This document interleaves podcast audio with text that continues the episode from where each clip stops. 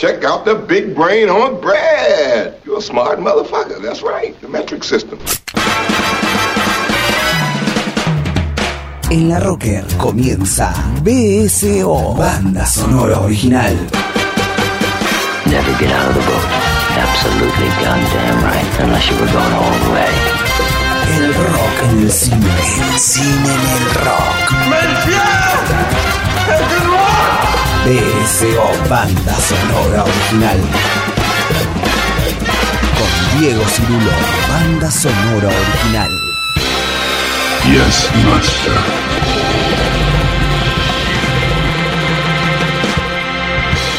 Shut the fuck up, Donnie.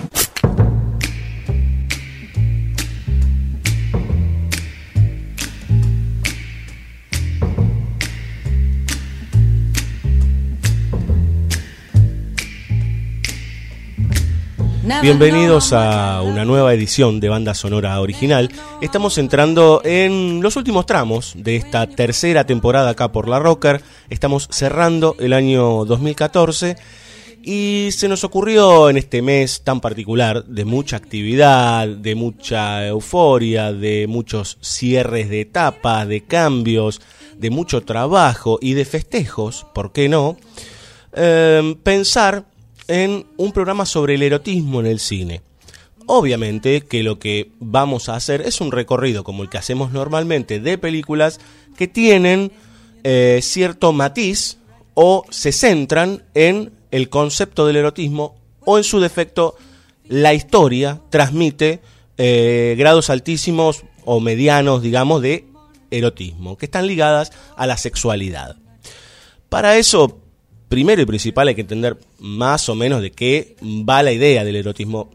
Aparte también cabe aclarar que en este programa no vamos a hablar solamente del cine erótico en sí mismo, sino de a veces dramas, inclusive comedias, eh, que se meten en la raíz del erotismo o en su conflicto está ciertas cuestiones de la sexualidad o de, lo erótico, ¿sí? en cuestiones que tienen que ver con eh, el hombre y la mujer o la pareja, eh, y, a lo histórico, digamos, también, y cómo se fue recorriendo a través de este más de más de ciento y pico de años que tiene eh, el cine, ¿sí? Eh, inclusive, cuando vayamos haciendo el recorrido se van a dar cuenta, vamos a entrar en la pornografía también, ¿sí? Con algunos hitos muy particulares, sobre todo de mediados del siglo XX para acá.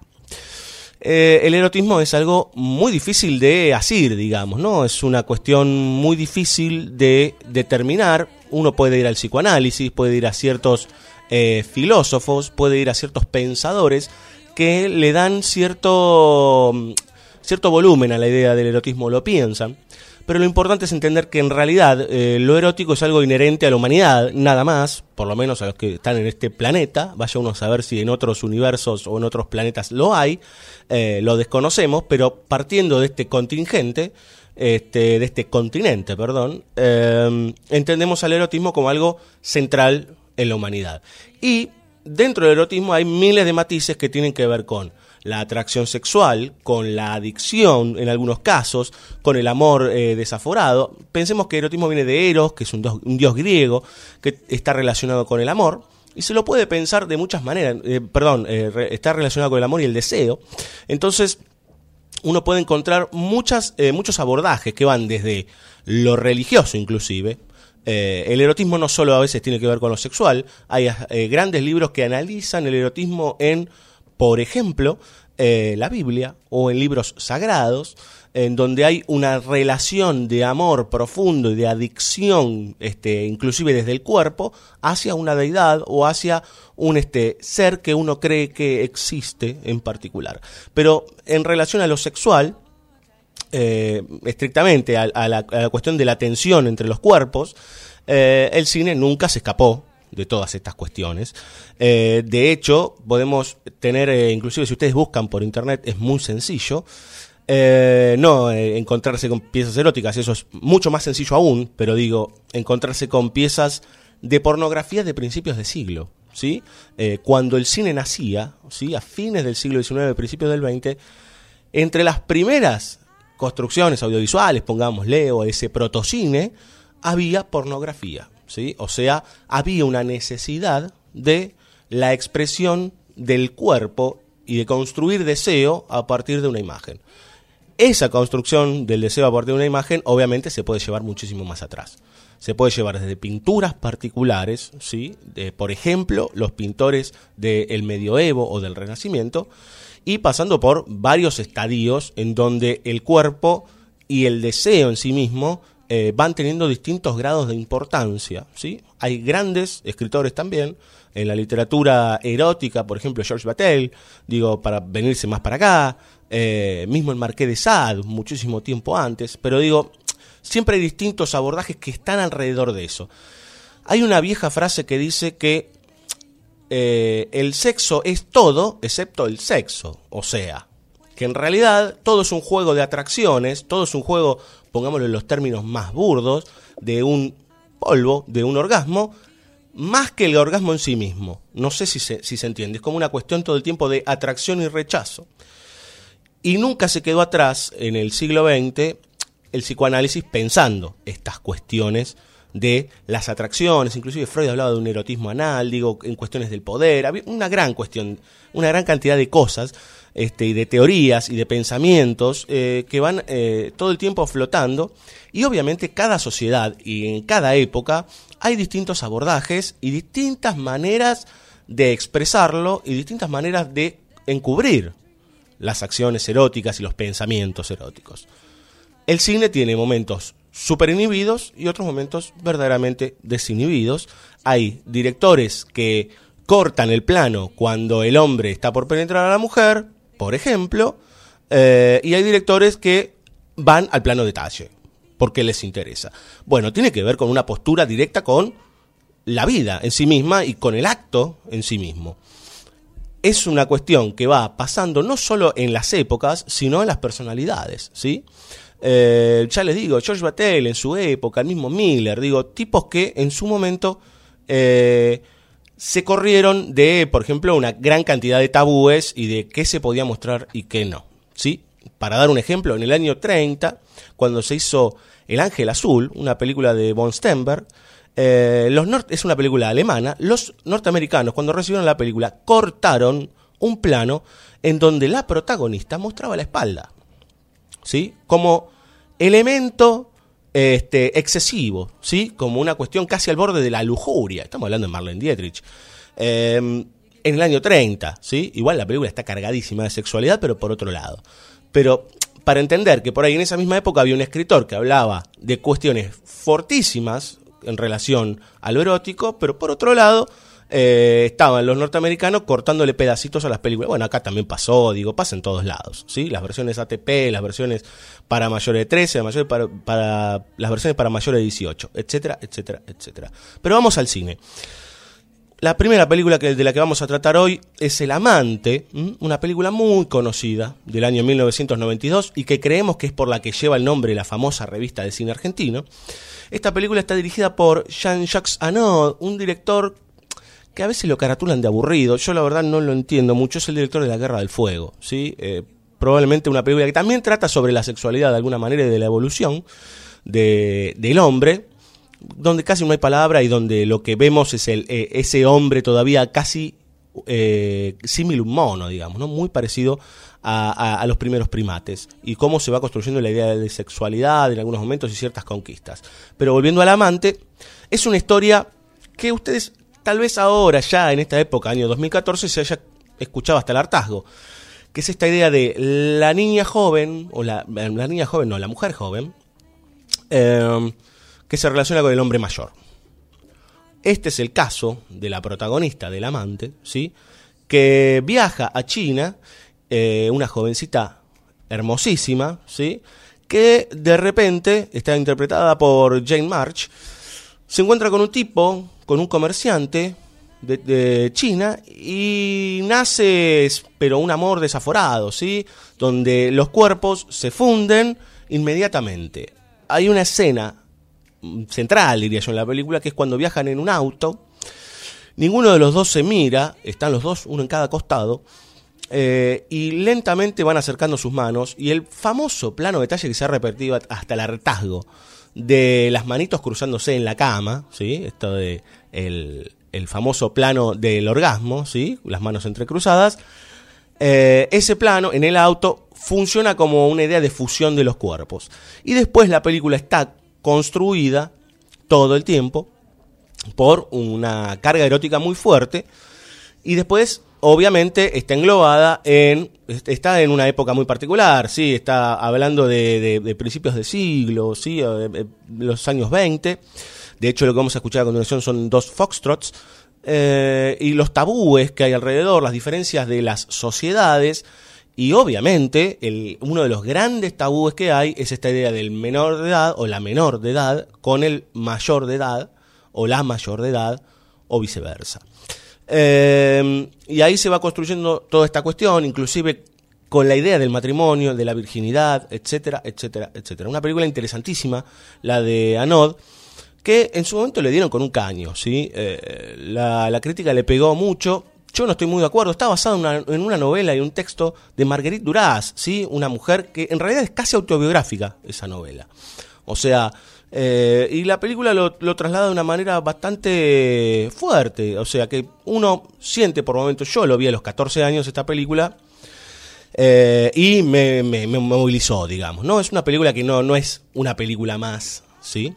Eh, y tiene momentos, sobre todo, en la figura de ella, donde hay una enorme sensualidad y donde uno como espectador encuentra algo que está símil prohibido, digamos, ¿no? Porque ve una menor súper atractiva y uno, si es mayor, eh, sabe que hay miles de cosas que le gustan de ese cuerpo, pero que no puede acceder. Además de no poder acceder porque está del otro lado de la pantalla. Vamos a escuchar dos temas, ¿sí? De esta película dirigida por Jean-Jacques Anod. Uno es Un Pass Don't Step, ¿sí? Y el otro es Foxtrot Dance, ambos de Gabriel Guerrero, quien compuso la música de El Amante.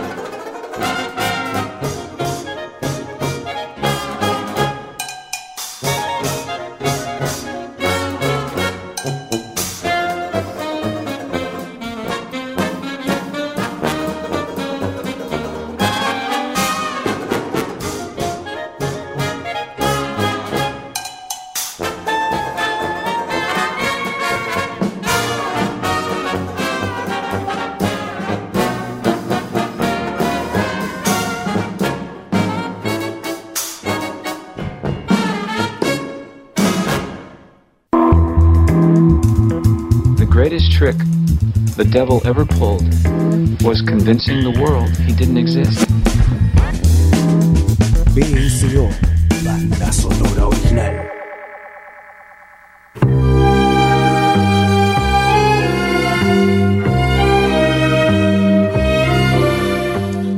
Esta canción, en realidad este tema que estamos escuchando como cortina, es una composición ¿sí? de El Gato Barbieri para una película que es muy reconocida, que es El último tango en París. Otra película que nuclea ¿sí? Eh, en sus acciones al erotismo, ¿sí? A, la sexualidad y a la atracción desmedida. Eh, es una historia no muy compleja en principio, como si hablásemos del storyline, en donde eh, el protagonista, Marlon Brando, se encuentra con una jovencita, y muy jovencita en ese momento, María Schneider, que hace de la, protagonista Jen, eh, en un mismo departamento por un error, por una confusión, y a partir de ese instante eh, nace una atracción sexual intensísima. ¿sí? Esta película está dirigida por Bernardo Bertolucci, un tipo que, que es muy reconocido, pero sucedió algo, ¿sí? Es muy reconocida eh, y recordada la famosa escena de la manteca, ¿sí? del último tango en París, en donde el amigo Brando, con mucha violencia, agarra un pedazo de manteca, se lo pasa a la señorita Snyder y está, digamos que al límite, cuando uno lo ve, yo diría que es, prácticamente lo es, de violarla, ¿sí? Hay una escena de sexo muy violenta, muy violenta, de penetración anal, eh, en donde uno ve que el personaje femenino sufre en demasía. Ahí hay en esa escena eh, demasiada realidad, digo yo, pienso yo. Y no es porque, eh, porque es realista la película, sino porque muchos años después, eh, por palabras de varios y por ciertos escritos, y mismo por María Schneider en su momento, que confesó que esa escena no estaba en el guion y que esa escena se hizo una sola vez y esa sola vez estuvo improvisada por Brando y fue apañado por Bertolucci. es una escena brutal, eh, no hay ningún... A ver, está al borde de no ser actuación directamente. Lo que hay ahí es la voluntad de quedarse en el plano y no negarse en el, por, por, parte de Maria Schneider, pero eh, se resignifica muchos años después esta cuestión porque lo que parecía una, una gran construcción entre los actores pareciera no serlo, ¿sí? O sea que trasvasa, traspasa, ¿sí? Los límites de el cine en sí mismo. Más allá de eso, el último tango en París tiene momentos maravillosos. Eh, Victorio Storaro hizo un trabajo de fotografía increíble. Eh, y siempre está en el límite la película, eh, al, borde siempre del machismo, ¿sí? Algo que en la sexualidad, por ejemplo, o todo lo que tiene que ver con el cine este, pornográfico y erótico, por ejemplo, bordea y está directamente dirigido hacia los machos, ¿sí? Hacia el macho heterosexual, en principio, ¿sí? Como una forma de construcción este, casi este, ineludible. Después pueden estar las otras sexualidades, pero toda esa cuestión recorre y muchas veces, ahora ya es bastante distinto, pero en gran parte del siglo XX lamentablemente sucedía eso, esta cuestión de casi, si se quiere, corriéndole un poco de patriarcado, ¿no? Siempre hacia el hombre que es el tipo útil. Una cuestión terrible, digamos, ¿no? Y si volvemos al último tango en París, hay un poco de eso y que el hombre triste en realidad se fortalece vejando a una mujer. Eh, es, bastante complicado. Eh, tiene muchas miradas el último tango en París. Eh, a mí me cambió bastante la mirada y me la radicalizó cuando pude leer esos, este, esos textos que decían sobre estas cuestiones. y así todo es una película imperdible. Para, para entender muchas cosas y para entender la época. Es una época particular, es el año 72 fines del flower power, comienzos de ya la psicodelia al palo, como unas cosas muy particular en ese momento de transición. En cuanto a la música estaba entrando la progresividad, digo, había muchas cosas eh, que, se conjugan y que uno puede entender de alguna manera en, eh, en, el último tango en París. Vamos a escuchar un tema de justamente El Gato Barbieri, que es el tema principal del film de Bernardo Bertolucci, Las Tango en París.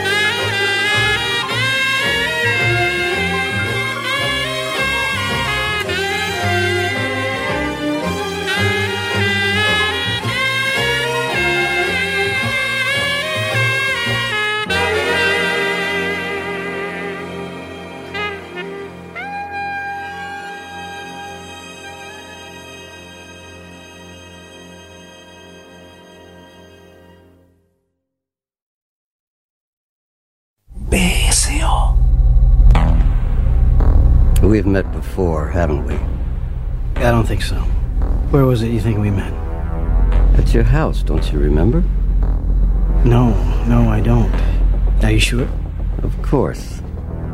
As a matter of fact, I'm there right now. Call me. I told you I was here. How'd you do that?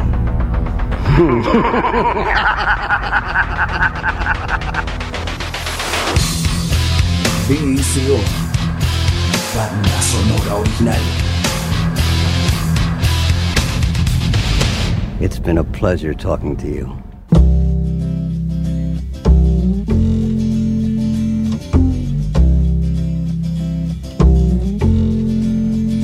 Mientras escuchamos al maestro Lou Reed, seguimos en este capítulo dedicado al erotismo y el cine, o al cine y el erotismo, como ustedes prefieran.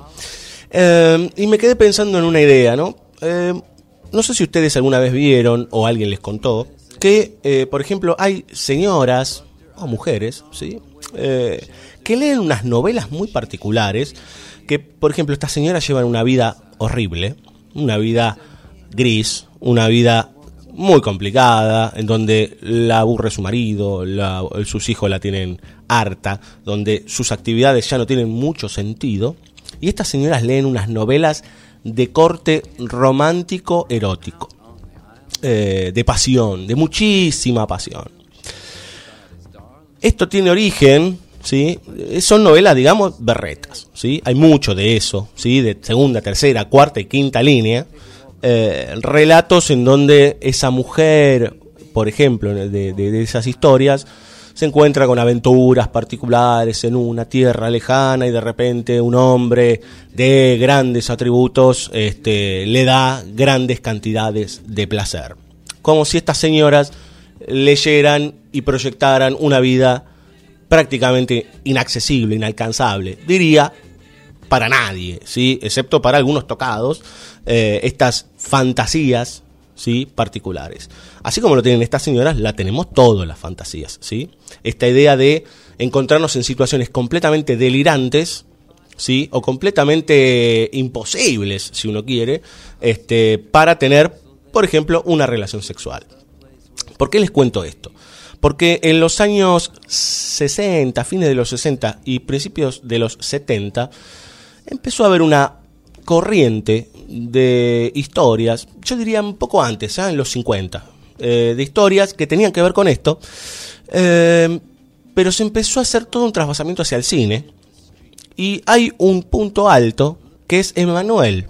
Emanuel, película del año 1974 dirigida por Just Joking. Eh, Emanuel cuenta la historia de una mujer joven, hermosa, atractiva, recién casada, que viaja a dónde? A Bangkok. ¿Sí? Pensemos para el mundo occidental lo que significa Bangkok, lejísimos. Viaja a Bangkok y se encuentra con una cantidad de aventuras sexuales, con una cantidad de eh, relaciones que se, este, que se pegan de alguna manera con los deseos, ¿sí? Como si de repente esas cuestiones que hablamos de la literatura y de las fantasías se trasladan a esta historia. La película está protagonizada por Silvia Cristel, que era una modelo, ¿sí? Una modelo bastante linda, digamos. En una época en donde algunas modelos muy, muy, muy flaquitas este, estaban consideradas como grandes bellezas. Eh, y Emanuel tiene otra característica. Así como decíamos esto de los libros, de que hay seguidillas y seguidillas de libros de, por ejemplo, El amor y el fuego 1, El amor y el fuego 2, El amor y el fuego 25, de Emanuel apareció una franquicia. Es extrañísimo porque en realidad esta película, basada en una novela, uno dice, bueno, puede ser ciertamente serio. Si ven la película, se van a dar cuenta que es como una de las madres o de las predecesoras de lo que es conocido hoy como el cine erótico, como ese estándar que se conoce del cine erótico, el cine de film son, pongámosle, ese de la medianoche. Bueno, ese tipo de cine en donde eh, casi que el, el acto sexual es una formal, se ve todo, ¿no? Excepto la, la, penetración, digamos. Este, no, hay, no es, no, es, explícito como la pornografía, pero hay escenas de desnudez, hay goce de los cuerpos, etcétera, etcétera.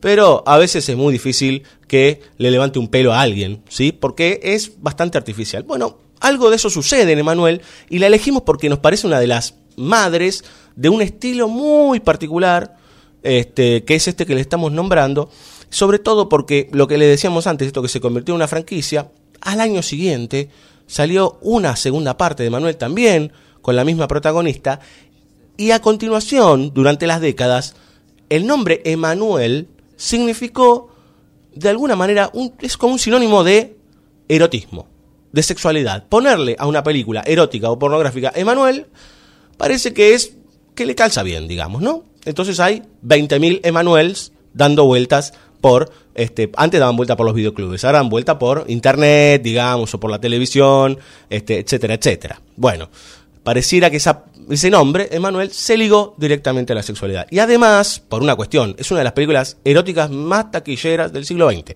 ¿Sí? Despertó muchísimos fanáticos, como así otras películas que ya están más ligadas a la pornografía. Pero sí, Emanuel fue en su momento un hit que les pareció extraño. Es una película verdaderamente de no escaso presupuesto, pero la verdad que de factura cinematográfica mucho no tiene. Y tiene algo raro relacionado con las bandas sonoras, que es que está sobremusicalizada. Vamos a hablar en el, en el próximo bloque, vamos a hablar de, cierta música que se utiliza en ciertas películas, pero si ustedes en algún momento tuvieron la oportunidad de verla o, o la, la ven, eh, se van a dar cuenta de cómo eh, la cantidad de música que se utiliza durante toda la película casi que le juega en contra. Eh, eh, por ejemplo, ¿no? Hay una escena particular en donde hay una un símil violación, digamos, una especie de rito sobre Emanuel. eh, y arriba de eso hay una, música de piano con un saxo al estilo Fausto Papetti, muy particular. Ahora, eso no quita que parte de esa música sea bastante interesante. Y Pierre Bachelet, que hizo la banda, realizó la banda sonora de Manuel, tiene un tema que es el que da comienzo y da cierre también al film. El tema se llama justamente Emanuel. Mélodie d'amour chante le cœur d'Emmanuel Qui bat cœur à corps perdu Mélodie d'amour chante le corps d'Emmanuel Qui vit corps à cœur déçu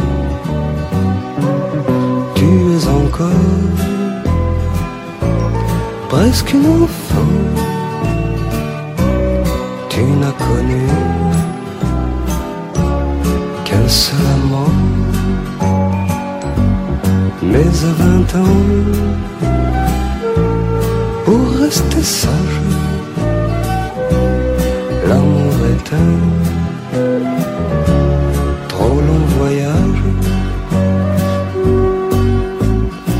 Mélodie d'amour chante le cœur d'Emmanuel, qui bat cœur à corps perdu. Mélodie d'amour chante le corps d'Emmanuel Qui vit corps à cœur déçu L'amour à cœur Tu l'as rêvé L'amour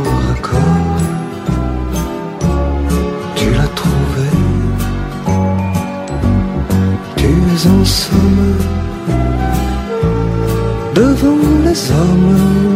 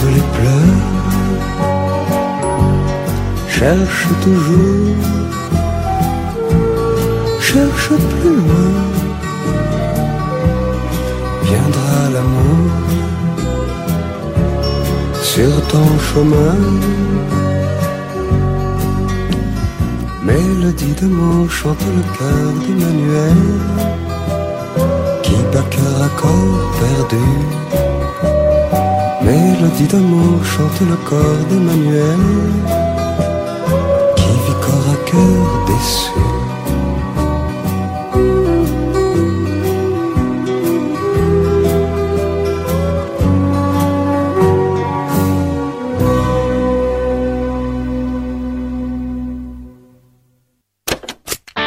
La Rocker. La Rocker. Ay, perdón porque escucho con deleite. Eh, Deleite. Deleite. Delay. La Rocker. El deleite del rock. Voodoo Tech. Diseño y soluciones para empresas. Creamos tus herramientas. Desarrollo de aplicaciones a medida. E-commerce. Sitios web. Damos soporte a tus proyectos. Equipos. Redes. Servidores. Hosting. Voodoo Tech. De corta o o d o o tech.com. Voodoo Tech. Contra la prohibición, me planto. THC, la revista de la cultura canábica. Todo sobre marihuana. En todos los kioscos. Recuperemos el Cine Teatro Urquiza. Parque Patricios de pie. Por la arquitectura, la cultura y nuestra identidad barrial. Firma, apoyá, resistí. Búscanos en Facebook. Cine Teatro Urquiza. En Twitter. Cine Urquiza. Cine Teatro Urquiza. Parque Patricios de pie. Intertexto. Tu emprendimiento necesita una mano. Necesita una mano. Intertexto. Consultora cultural. Te simplificamos la vida administrativa, contable, impositiva, de organización financiera y de gestión. Intertexto. Intertexto. Si tenés un emprendimiento cultural, llámanos 4372-1676. 4372-1676. O visitanos en intertexto.com.ar. Intertexto. Consultora cultural. Descubrí el hosting ideal para tu sitio y sumate a la plataforma de servicios más avanzada de Latinoamérica, elserver.com. Elserver.com. Web hosting profesional. Es tu turno, suena el gong, el volumen vas a subir desde tu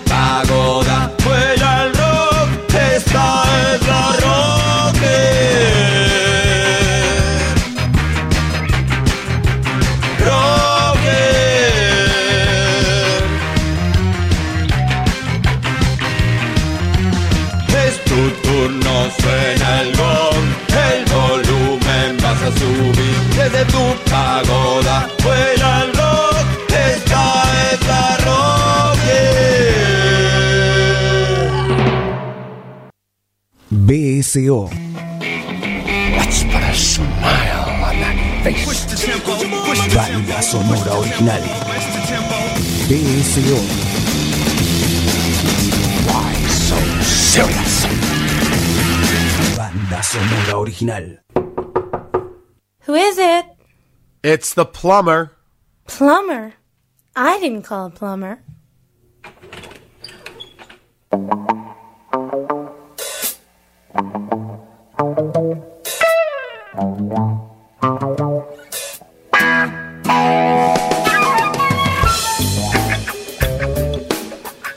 Continuamos en banda sonora original. Lo que estamos escuchando, como cortina, es Porno Sonic, ¿sí? Uno de los temas de, del disco Porno Sonic, que fue un disco que se editó en los años 70 con un lema muy particular, que era música de películas porno que nunca fueron emitidos.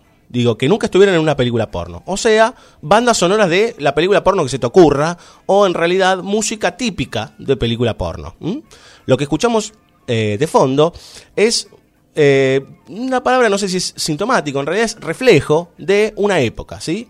Centralmente de los años 70, principios de los 70, en donde eh, ciertos ritmos se hacían evidenciar, se, se- hacían vívidos, pero además reflejan de alguna forma eh, ciertos géneros del cine, como por ejemplo, este tema se puede escuchar tranquilamente en una película de Black Exploitation, Shaft, por ejemplo, una película de Pam Grier, eh, pero nos damos cuenta que lo que puede ser una pieza musical bien compuesta, interesante, rítmica, en realidad se mete eh, en ciertos géneros o es parte, porque la cultura las absorbe de esa manera, eh, es parte de ciertos géneros y es de alguna forma eh, denostada, ¿sí? Eh, no sé cuántas veces han escuchado decir esto de parece música de película porno, denostándola, dándole con un caño a esa canción. Bueno, esto está muy cercano al funk también, está muy cercano al soul.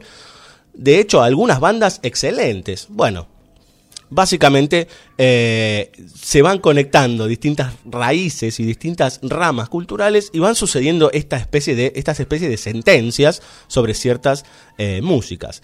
Pero además, al tipo que escuchábamos al principio que decía, es el plomero, y la chica decía, ay, yo no llamé It's a ningún plomero. plumber. Ese, it's the plumber.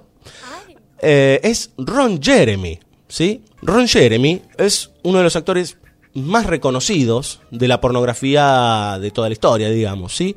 Eh, centralmente por ser un personaje muy especial, si ustedes lo vieron en algún, no sé si en alguna película o por lo menos en alguna foto, se darán cuenta primero que tiene un carisma muy especial, es medio un personaje con sus bigotes y demás, pero aparte eh, hay toda una un mito alrededor de él que tiene que ver con que el tipo, como su miembro es muy grande, puede realizarse autofelacios, ¿no? Autofelatios, o sea, puede tener sexo oral consigo mismo. Una cosa bastante extraña que en los años 90 se decía del pobre de Marilyn Manson, ¿no? Había un mito rockero que decía que Manson eh, se había sacado costillas para practicarse el sexo oral, pobre tipo. Este, resultó que no tenía nada que ver eso.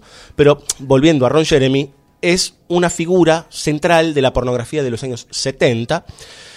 Como también es central lo que dicen estos, estos personajes al principio del bloque, en el principio de esta canción, en donde dice, hola, soy el plomero, dice el tipo, y ella dice, ay, yo no esperaba ningún plomero. Bueno, esta, este plot típico en donde la, en realidad la excusa es que viene o el plomero, o el sodero, o viene cualquier tipo de servicio, y en realidad después hay otro tipo de actividades, ¿sí? Este, es el preludio, esa es la base de, y, de historia, para después mostrarnos escenas de sexo. Eh, así como estaba Ron Jeremy, también estaba Linda Lovelace. ¿Quién es Linda Lovelace? Bueno, fue una mujer que en su momento fue extremadamente reconocida. Eh, en el ámbito de la pornografía, por mucha gente en realidad, porque fue la protagonista de Garganta Profunda. ¿sí? Garganta Profunda es una película del año 72 eh, de, digamos, no escaso, escasísimo presupuesto, eh, con un nivel actoral bajísimo, eh, con nada básicamente. Hicieron una película que nos cuenta la historia de una mujer que no tiene ningún tipo de goce en el sexo y está muy preocupada. Eh, y cuando su médico la revisa, se da cuenta que tiene el clítoris en la garganta. ¿Sí? A ver, no sé si se entiende por dónde va esta película. Y lo que construye a partir de ese momento es la garganta profunda, digamos, una forma de tener sexo oral que se cuenta y que se narra en muchísimas historias y que es algo a nivel social este, entendido, ¿sí? Esta cuestión de este, la, penetración en la boca. Ahora bien, esta película, Garganta Profunda, que de hecho tuvo después, muchos años después, un documental, ¿sí? Inside Deep Throat, eh, que cuenta todo lo que era por, por detrás, fue un hit. Fue prohibida la película, eh, pero la gente iba igual, ¿sí? Hasta de manera clandestina. Eh, fue verdaderamente increíble lo que sucedió con una película verdaderamente delirante. Y si uno ve cómo está construida, cómo está inclusive actuada, eh, digamos que hay muchos momentos que deja muchísimo que desear.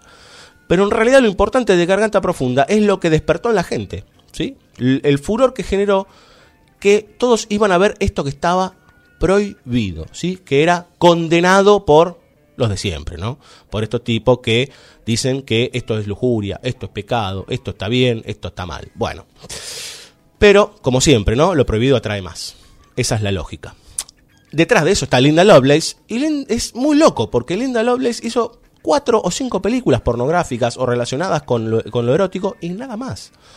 Eh, luego tuvo una vida muy compleja, muy difícil, inclusive ligada a la prostitución, eh, y a posteriori se dedicó a campañas en contra de la pornografía.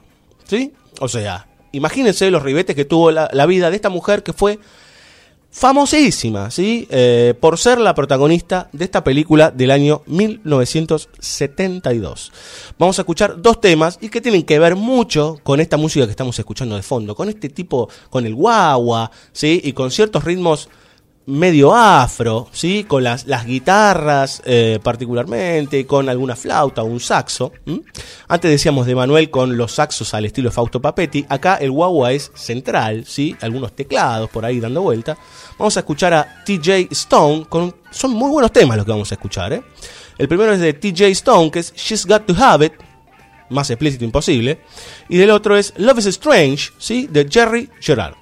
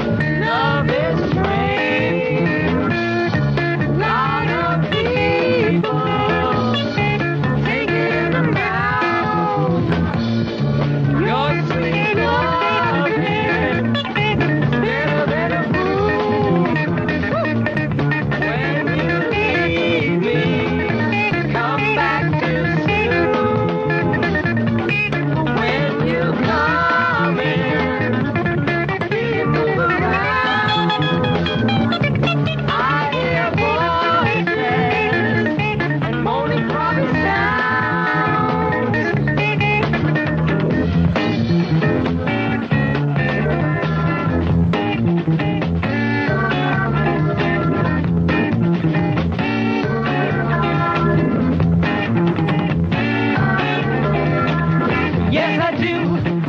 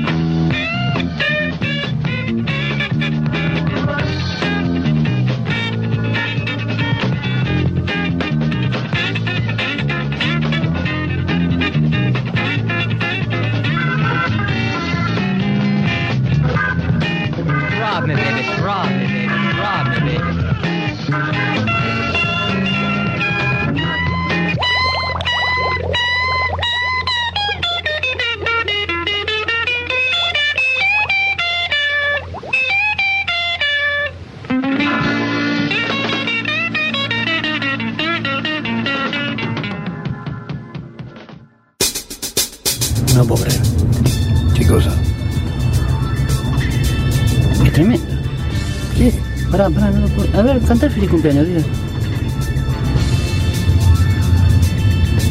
Que lo cumpla feliz. Se pinchó la nariz y con un Alfredito hizo fuerte. Ah, que está. Es exactamente la misma canción, tiene la misma melodía. No me hace nada esto.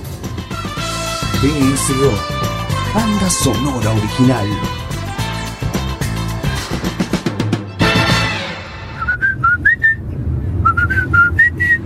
¿Y por qué me cantas el feliz cumpleaños ahora? Y bueno, vos te pones como un nene triste y yo trato de ponerte contento. Además, no es el feliz cumpleaños, es el payaso Plim Plim.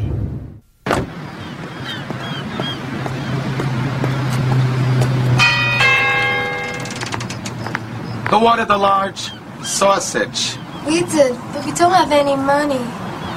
How can we pay him? Well.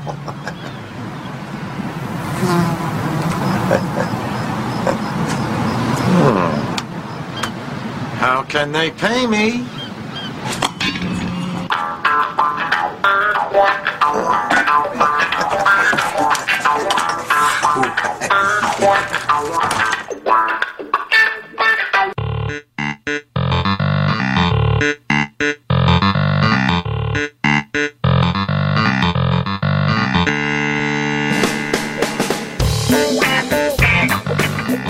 Seguimos con la música de película porno, como dicen algunos. Otra vez estaba Ron Jeremy. Esto era un fragmento de un comercial de MTV de hace muchos, muchos años, en donde lo que mostraba básicamente era el tipo entrando con una pizza y dos rubias hermosas lo recibían, decían, no tengo dinero, bueno, ¿con qué me pueden pagar? Y el guitarrista que estaba parado al lado, o casualidad, se queda medio dormido y no toca las notas, o no prende la guitarra en realidad, para poder empezar con la acción. Y este muchacho, Ron Jeremy, le pide, a ver, por favor, que empiece. Y cuando arranca, los amigos de MTV decían, ¿no? Como la música como parte central a veces de las acciones. Eh, mientras escuchamos otro tema de fondo de Pornosonic. Y hablando un poco de, la pornografía, primero tenemos que entender como lo que decíamos, lo que decíamos a principio de- del programa, esto de que en realidad viene de principios de siglo eh, en el cine, ¿sí? Eh, y nos había quedado en el tintero también un detalle. A la pobre Linda Lovelace la, acusaban de haber tenido, estado en videos clandestinos. Ella lo negaba, lo negaba, lo negaba, hasta que en un momento encontraron esos videos clandestinos en donde practicaba zoofilia y unas eh, cuestiones bastante complicadas y sadomasoquismo y demás que la condenaron este, muy fuertemente. Eh, la pornografía no es estrictamente ni inglesa, ni norteamericana, ni de un país en particular. Es mundial, todos los países. De hecho, hay una página dedicada exclusivamente a cinematografía, ¿sí? porno, eh, un tanto más narrativa, digamos, ¿no? Que eh, la clásica, como les decíamos antes, de llegó el plomero, buenas tardes, ¿qué tal? Sí, vengo a hacerle el servicio. Un poquito más complejo que eso, y algunas películas este, eróticas. Eh, hay en todas las épocas, obviamente. Hoy el consumo de pornografía es muy diferente al que podía ser hace 10 años atrás. Mucho más, 20, mucho más de 40. Antes la pornografía se veía en el cine. Después se veía en videos, ¿sí? Que se alquilaban. Imagínense la vergüenza del tipo que iba al videoclub a buscar la película porno en el rinconcito de las triple X. Y luego aparecieron los canales porno, o en el medio, digamos, estaban los canales porno, y ahora ya ni eso, ¿sí? Hoy se accede todo por internet o se puede descargar, eh, lo cual es, es bastante complejo, porque en realidad antes las producciones de pornografía daban mucho dinero, muchas actrices hicieron ricas, otras no, digamos, ¿no? De hecho, por ejemplo, la pobre Linda Lovelace la pasó muy mal, eh, pero digo, hay una, gran cantidad de, mujeres y de hombres que se hicieron ricos. Ahora recuerdo a Rocco Siffredi, a Gina Jameson, tipos que después inclusive dirigieron películas porno, que hicieron mucho dinero, pero ahora en realidad la pornografía se accede básicamente de manera gratuita. Eh, hay muchísimo acceso a nivel mundial. Eh, pero así todo, siempre queda el remanente de esas épocas, ¿sí? En donde había que entrar a una sala oscura, ¿sí? Muy avergonzado, o sea, hasta que se entraba a la sala oscura, después ya era dominio de uno, este, a ver una película de corte pornográfico o erótica en un cine dedicado a eso, eh, y a veces inclusive masturbarse con las acciones que veía en la pantalla. Eh, eso no significa que no siga sucediendo. Todavía hay algunos recintos porno, pero en realidad hoy todo se va se viene reduciendo hasta estar frente a un monitor, básicamente. ¿Por qué digo esto de ir hacia la pantalla? Porque a la pantalla de cine, a la sala oscura. Porque hay una cuestión. El cine maneja algo central que es el guayerismo. Desde que empezó, ¿sí? Esta cuestión de observar, de ser parte de una historia, de alguna manera, porque uno es testigo, eh, no interviene directamente, pero procesa, eh, e inclusive toma partido por algún personaje, por alguna acción, a veces se siente identificado, a veces se siente rechazo, eh, pero está metido adentro de, de, esa historia, de ese universo. Bueno, la pornografía eso lo potencia, porque en realidad lo que hace uno es observar cómo la gente tiene intimidad, ¿sí? Que es aún más. Es más, uno accede a eh, planos o accede a zonas que probablemente en la vida real sean un tanto difíciles, digamos. ¿no? Uno ve desde afuera una penetración en plano detalle, ¿sí? O sexo oral en plano detalle, este, lo cual, inclusive, si uno lo practica o se lo están practicando, eh, no sucede, ¿sí? O sea, eh, es casi lo mismo que el primer plano, en, por ejemplo, en, el cine, en cualquier narración cinematográfica. El primer plano implica intimidad, porque uno eh, nunca está tan cerca de la gente, excepto que tenga una relación particular, este, o sea pareja o un amigo muy querido, o digo, a, que haya una, cierta relación que, implique que se pueda tener esa cercanía. Eh, o sea que permite ciertas cosas o nos deja estar cerca de ciertas cosas que en la vida real no suceden, ¿sí? Eh, o si suceden, es en casos muy específicos, ¿sí? Eh, puede ser que en una orgía un tipo se pare y vea en plano detalle cómo hay, por ejemplo, una pareja teniendo sexo. Digo, puede suceder. No es tan, este, a ver, no es un habitué, digamos, ¿no? Pero pensándolo en una relación de dos. Pensándolo en una relación de dos es imposible. Ahora bien, retornando otra vez a lo de la sala oscura y retornando un poco a esto del furor de ciertas cosas prohibidas, así como eh, Garganta Profunda fue un hit y Emanuel fue un hit. David Deuce Dallas, película del año 1978, fue otro hitazo, ¿sí? Dirigida por David Buckley, es una película estrictamente porno, pero que en realidad batió récords también. Y si ustedes la ven, eh, ya tiene un poco de mejor factura que Garganta Profunda, pero en realidad es una especie de comedia eh, que tiene esos momentos, ¿no? de repente, ¡pum! sexo. ¿Sí? Y hay una escena de 15, 20 minutos de acto sexual. Em, la película está protagonizada por Bambi Woods, también otro de esos íconos que de repente se esfumaron, hizo un par de películas y después, ahí sí, nadie supo más nada de ella. Desapareció de la faz de la Tierra este, y hoy es una incógnita, pero esta rubia norteamericana protagoniza David, David Dallas, que básicamente es un jueguito para los hombres. Son un grupo de porristas que dicen, bueno, vamos a hacer un negocio, vamos a prostituirnos. Eso es, centralmente. Y eso se puede trasladar en realidad a una buena porción de películas que juegan con lo mismo. Acá en David Dallas lo que tiene es que está este mito de Bambi Woods y de todo lo que sucedió este, con ella y la, desaparición casi de, de, al anonimato, ¿sí? Eh, y tiene momentos de comicidad inclusive. Este, de hecho, la película termina con que el que es una especie de rector de la universidad donde ellos están, eh, se acuesta con la protagonista y al final dice Mr. Greenberg, creo que es, Mr. Greenberg scores, ¿no? O sea que Mr. Greenberg finalmente metió un gol, digamos, ¿no? Bueno, eh, por radio no suena muy chistoso, si ustedes ven la película se darán Vamos a escuchar un tema de Gerard Sampler, que es parte de la banda sonora de esta película que se hizo famosa de la nada, ¿sí? Y que no digo que esté hecha con dos mangos, pero le pega en el palo. Y es un estándar de esa típica película porno que también nos acostumbró el cine argentino en una época, ¿sí? Con el señor Víctor Maitland, con esas comedias pornográficas que había en los años 80. Vamos a escuchar justamente el tema Divi Dus Dallas.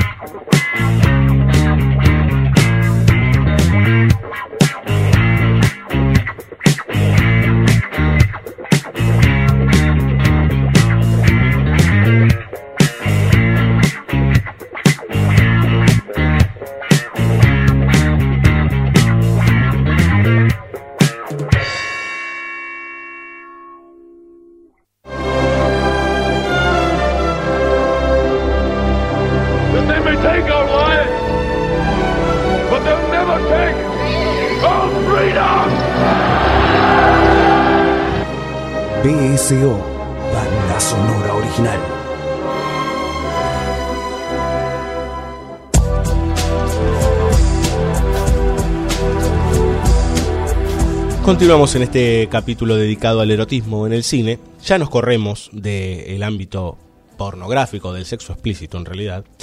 Pasamos a otro tipo de estructura narrativa, a otro tipo de historia. Y nos metemos con Lucía y el sexo, película del año 2001 de Julio Medem, director de Los amantes del círculo polar, una película tristísima, tristísima, hermosísima, pero a la vez muy triste.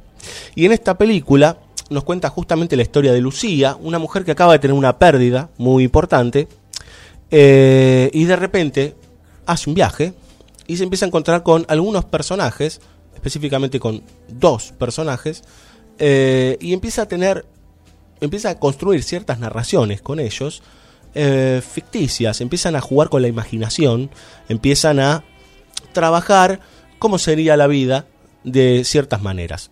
Dentro de esa construcción de cómo ser- sería la vida de distintas maneras, están las cuestiones sexuales, la sensualidad, eh, la conexión entre ciertos elementos, eh, y vamos internándonos en esas historias y en esos mundos que nos propone Medem. Eh, es muy interesante ver cómo, si uno quiere, y corriéndose un poquitito de la película, la imaginación es un factor central también en estas cuestiones. ¿sí? Antes decíamos esta, esta idea de el tipo que se sienta a ver la película, que no acciona sobre la película, pero espía sobre eso.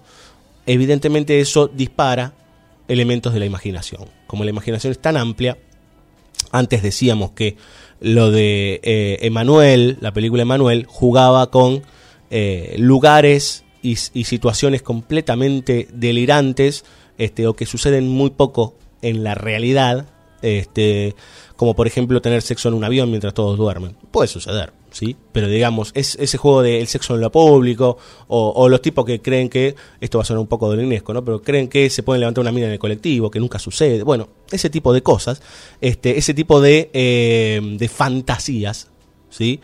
Que hacen que uno evada ciertas limitaciones propias, ciertos tabúes. Total, en la cabeza no pasa nada, digamos, ¿no? Eh, después están las perversiones. Todos tenemos las perversiones, pero están por dentro. Eh, tenemos cosas sórdidas y cosas un poquito más brillantes. Eh, después están los que llevan a cabo eso, que eso ya es más terrible. ¿eh? Eso ya es, una, una cuestión compleja que tiene que ver con accionar sobre, eh, desde la fantasía hacia el otro y generando daño.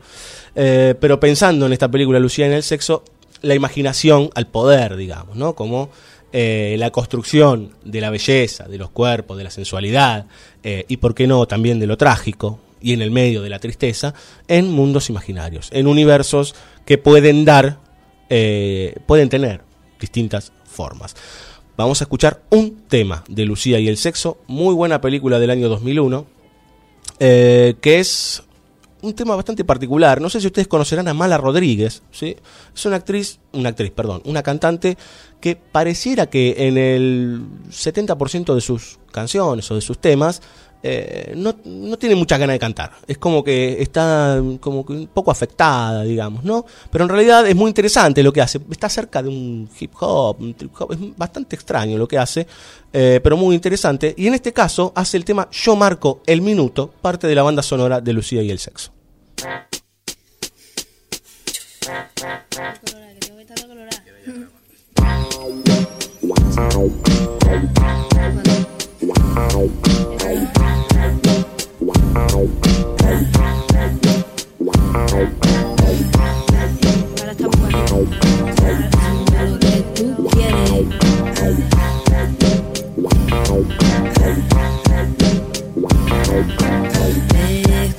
Sabía yo, tengo lo que tú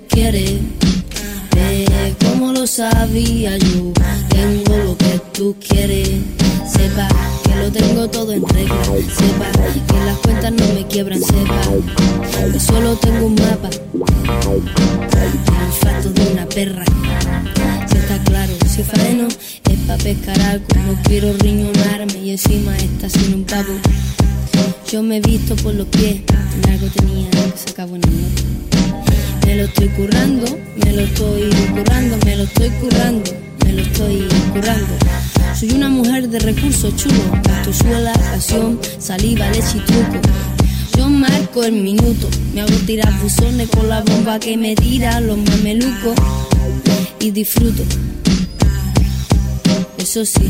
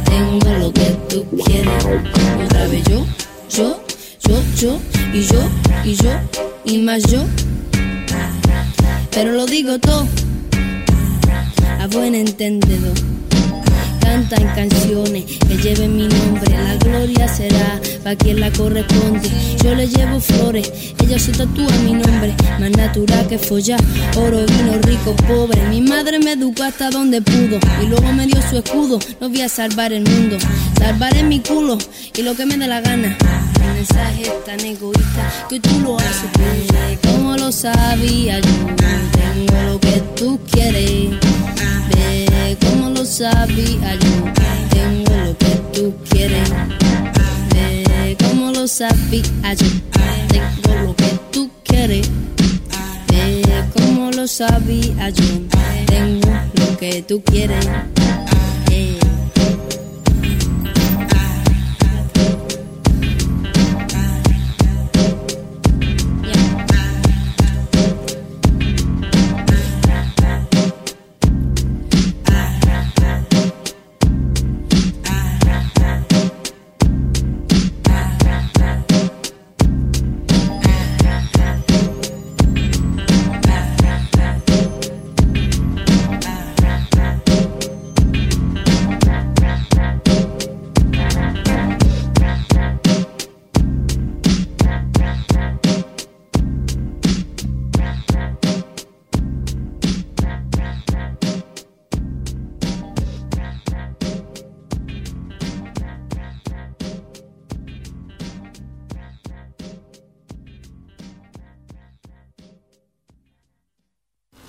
BSO. Let's put a smile on that face. Banda sonora original. BSO. Why so serious? Banda sonora original.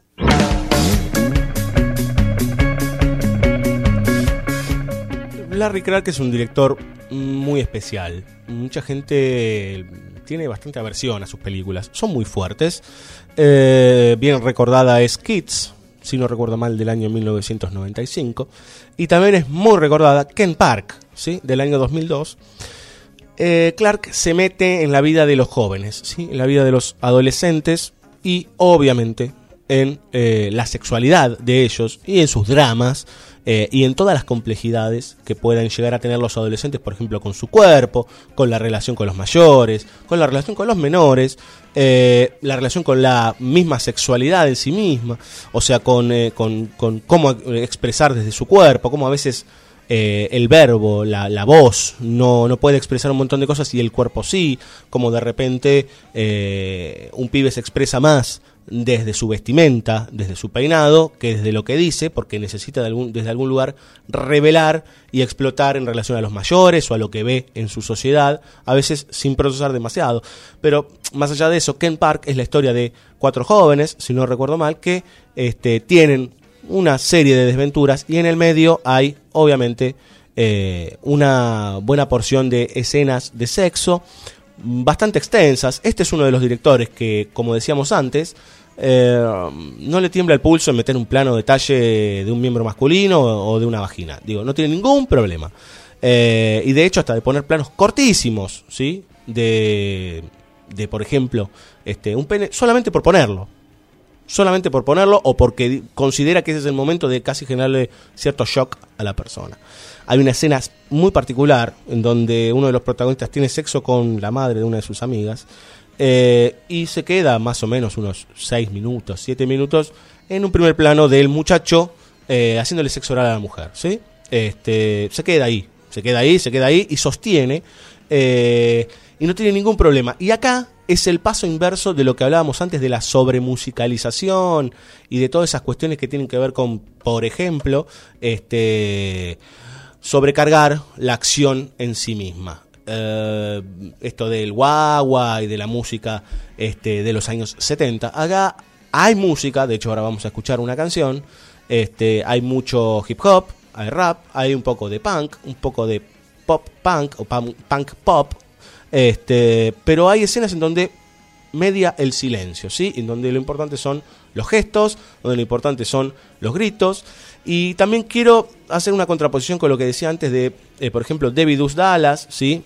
Eh, en donde, por ejemplo, es bastante gracioso. eh, y es algo que también se juega mucho, inclusive hasta los Simpsons lo hicieron. Esta cuestión del doblaje, ¿sí? De las actrices o los actores porno, sobre todo las actrices.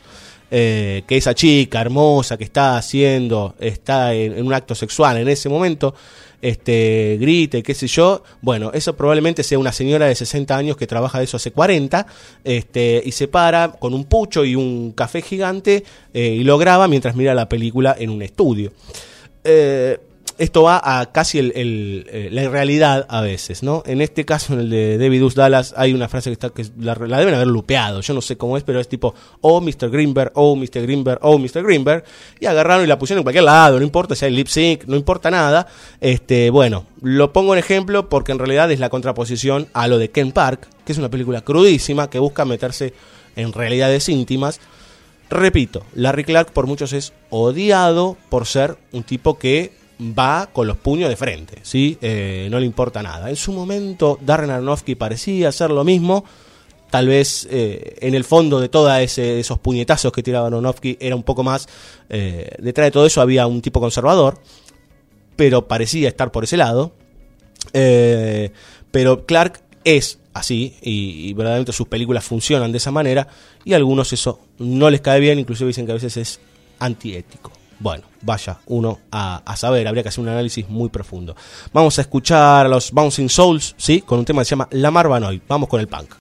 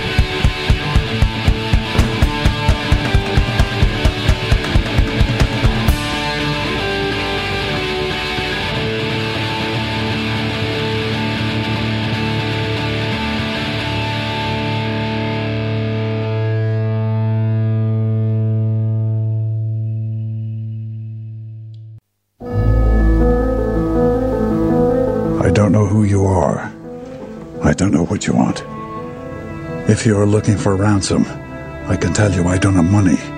But what I do have are a very particular set of skills. Skills I've acquired over a very long career. Skills that make me a nightmare for people like you. If you let my daughter go now, that'll be the end of it. I will not look for you. I will not pursue you. But if you don't, I will look for you. I will find you. I will kill you. BSO. Banda sonora original.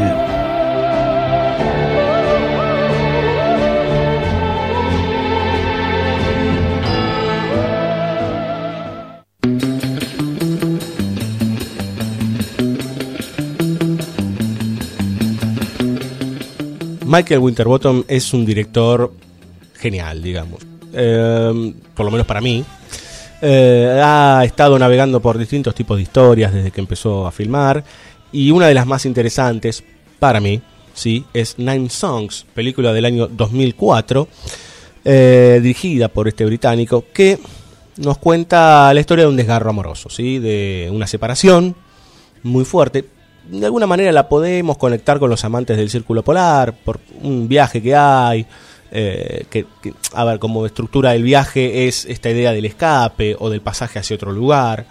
Bueno, Nine Songs nos cuenta la historia de un, un, tipo que está solo, que está viajando en un avión y empieza a reconstruir la relación con una chica, una chica verdaderamente hermosa, y toda la reconstrucción de ese amor, eh, casi de manera episódica, nos va mostrando los momentos más fuertes de la pareja, inclusive con sexo explícito, eh, y de cómo ellos compartían, ¿sí? Eh, un club donde tocaban ciertas bandas, ¿sí? Por eso se llama Nine Songs eh, el film, porque son nueve canciones, o nueve separadores, nueve estructuras, en donde nos van mostrando de alguna forma cómo se va desarrollando esa relación, lo intensa de esa relación. Por momentos hay una belleza desde la, desde la, desde la concepción visual, en donde hasta yo diría que es el erotismo puro, ¿sí? Eh, es, de hecho, la protagonista, pensándolo en términos heterosexuales, ¿no? Eh, la protagonista es, en realidad, muy bella, no tiene grandes atributos, pero así todo, las acciones y la puesta de cámara y la luz y el sonido nos llevan a un lugar muy particular, muy fuerte, ¿sí? Eh, donde uno entiende, en realidad no entiende nada, en realidad se calienta mucho, este, y todos sus atributos angelicales lo van llevando a un estado medio de embriaguez con los protagonistas, porque en realidad la acción que van teniendo ellos es de una embriaguez sexual total, en donde los cuerpos se funden este, por el calor.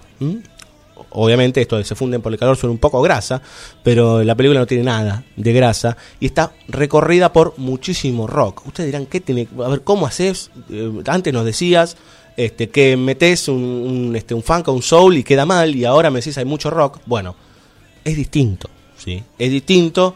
Hay otras, otras cuestiones. Cuando hay que hacer silencio, se hace silencio. Cuando las voces son importantes, las voces están cuando los silencios son importantes, están, y cuando la música es importante, están. Y aparte hay una idea de que la música o los templos de la música son lugares de comunión. Así como la alcoba es un lugar de comunión, hay espacios que también lo son. Por ejemplo, un recital, por ejemplo, un espacio para la música, en donde gente se puede conocer, gente se puede chocar, gente puede bailar, gente puede saltar. Vamos a escuchar dos temas de la muy nutrida banda sonora de Nine Songs de Michael Winterbottom. Uno es Whatever Happened with My Rock and Roll. Eh, está todo dicho con, con, la frase, con el título de esta canción de los Black Rebel Motorcycle Club, una muy muy buena banda. Y vamos a escuchar de Elbow, ¿sí? el tema Fallen Angel.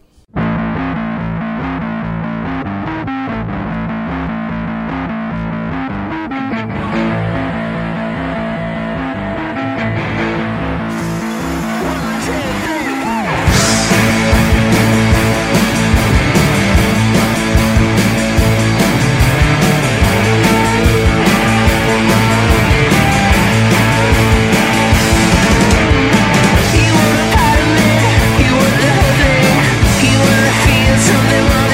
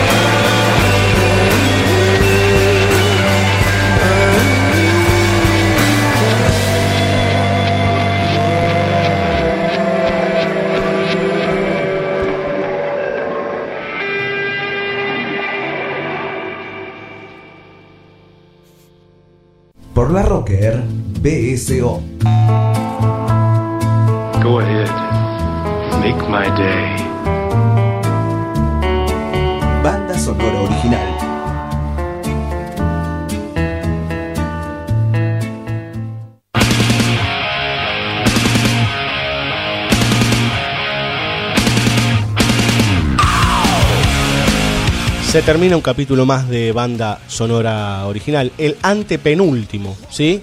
Dos para que termine temporada número 3, año 2014 acá por la Rocker. Esperamos que se hayan divertido. Algunos nos habrán odiado por el tema que tocamos, otros les habrá encantado, otros tal vez le- les dio un poco de calorcito, ¿sí? Otros no les interesó nada, pero bueno, era un tema que nos debíamos, un tema muy interesante que de hecho en una hora y pico de programa se puede hablar poco. Eh, les prometemos que vamos a seguir con esto. De hecho hay miles de películas que tratan sobre el tema del erotismo, sobre el tema de la sexualidad. Eh, de hecho, las cuestiones eh, reprimidas, del erotismo que no se conecta directamente con lo sexual, algo de lo que hablábamos al principio del programa. Digo, hay muchísimos matices. Inclusive se pueden hacer programas enteros sobre teorías sobre la pornografía, por ejemplo, ¿sí? Y sobre el cine erótico también. Eh, y, pero lo que hay que entender centralmente es que cuando uno dice cine erótico, no piense en eh, las películas de film song, como decíamos antes. ¿eh? En las películas berretas, este, de las chicas de plástico y los tipos de goma, este, donde básicamente siempre se cuenta lo mismo, alguna distorsión de la personalidad, algún problema de personalidad, y siempre este, se hacen adictas al sexo o adictos al sexo, y lo único que hacen es mostrarnos básicamente nada. Eso no es el erotismo es cine erótico porque es el, género, ¿sí? Porque se lo caratuló así. Eh, pero hay que entender que hay muchas otras cosas. Inclusive, por ejemplo, eh, todos los exploitation, ¿sí? Ha habido géneros increíbles, como por ejemplo el sexploitation, de los que participaron personajes como los que nombrábamos antes, ¿sí? Por ejemplo, Tura Satana, una mina muy conocida de las películas de Ras Meyer de los años 60. Eh, ahora recuerdo Faster Pussycat Kill Kill, Vixen, digo, películas en un momento donde inclusive hasta la mujer se trataba de objeto, ¿sí? Ras Meyer era un tipo particular, porque encima era... Todas las mujeres que elegía tenían pecho de más de 110, eh, estaba obsesionado. Pero digo, hay mucho para encontrar. Así como tenemos a Ras Meyer, después podemos encontrar el erotismo de Nine Songs. O al mismo Larry Clark, digo. Y, y hay lugares trágicos, y hay lugares cuasi divertidos, cuasi patéticos. Digo, hay muchas cuestiones para revisar en relación al erotismo y entendiendo también que en realidad es lo que nos rodea el 99% del tiempo, ¿sí? En todas las cuestiones, ¿sí? En lo que decíamos antes, el sexo es todo excepto el sexo. Nos vamos, ahora sí, perdón las digresiones, pero habría que aclarar algunas cositas. eh, y nos vamos a ir con un tema que en realidad eh, es en, no sé si es en homenaje, en realidad tiene que ver con esos que piensan que las películas de film son, son las películas eróticas, de alguna manera, o solo eso es el cine erótico. Y la canción con la que nos vamos es eh, reflejo de los años 90 también y de ciertos pastiches que se empezaron a hacer en esa época. Mi nombre, Diego Cirulo. Como siempre, en la operación técnica, el maestro Juan Sixto. En la producción, también el maestro Juan Sixto, Fabio Villalba y quien les habla. Y le queremos agregar algo antes de cerrar. Los amigos de Shinobi, ¿sí? Nos están dando una mano muy grande. Este, están replicando el programa, lo están pasando en su portal. eh, y desde hace ya varias emisiones, si no recuerdo mal, tres, eh, ellos están poniendo nuestros programas grabados después de que se emiten en la Rocker. Todos los lunes ellos lo ponen y tienen la posibilidad también de descargarlo por ahí, más allá de la página de banda sonora original y la Rocker. www.shinobinews.com y allí van a encontrar millones de cosas. Sí, que tienen que ver con el manga, el anime, el cine, la música. Bueno, es una página muy completa, sí, este, y ahora nosotros pudimos aparecer por ahí, este, para que nos puedan escuchar. Ahora sí, nos vamos, cerramos eh, y nos quedan nada más que dos programas. Nos vamos con un tema bien noventero, Principles of Lust de Enigma.